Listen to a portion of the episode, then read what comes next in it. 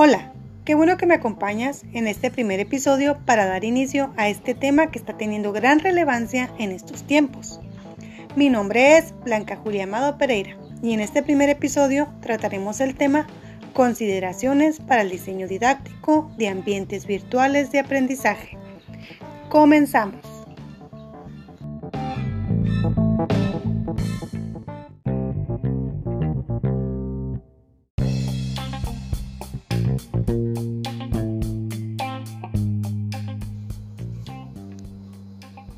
Iniciaremos con el siguiente subtema, una propuesta basada en las funciones cognitivas del aprendizaje.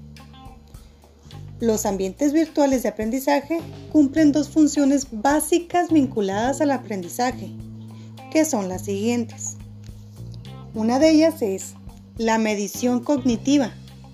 Esta se refiere a la interacción que tiene lugar entre estructuras mentales que son confrontadas de alguna manera y que corresponden a los sujetos en algún acto educativo.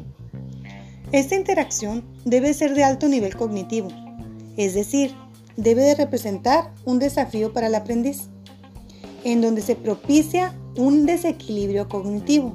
Pero te preguntarás, ¿para qué propiciar un desequilibrio cognitivo?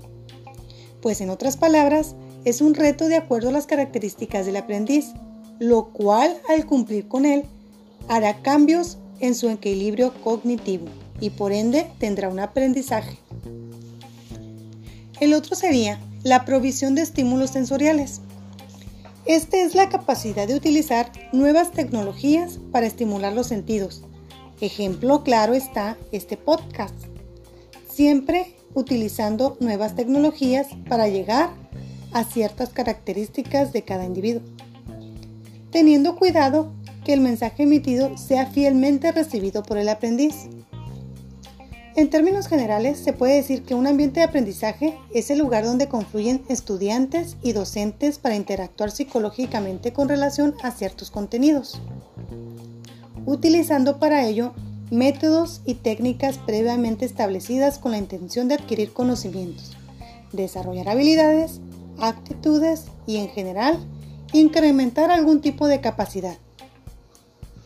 Podemos resumir y afirmar que un ambiente de aprendizaje es un entorno físico y psicológico de interactividad, sí, de interactividad, regulada en donde conviven personas con propósitos educativos y muchos otros. Y dichos entornos pueden proveer materiales y medios para instrumentar el proceso, de acuerdo a cada característica de cada individuo pero eso lo tomaremos en los siguientes episodios. Hasta aquí con este primer episodio.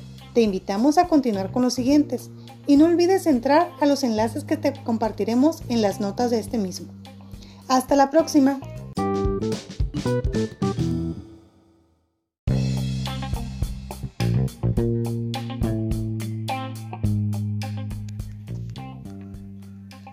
Qué bueno que me has acompañado en este primer episodio.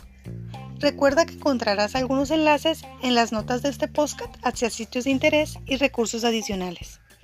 Un gusto haber sido escuchada y recibir tus comentarios. No olvides suscribirte al canal y compartir este podcast con el hashtag Educación Continua. No te pierdas los siguientes episodios. Hasta la próxima.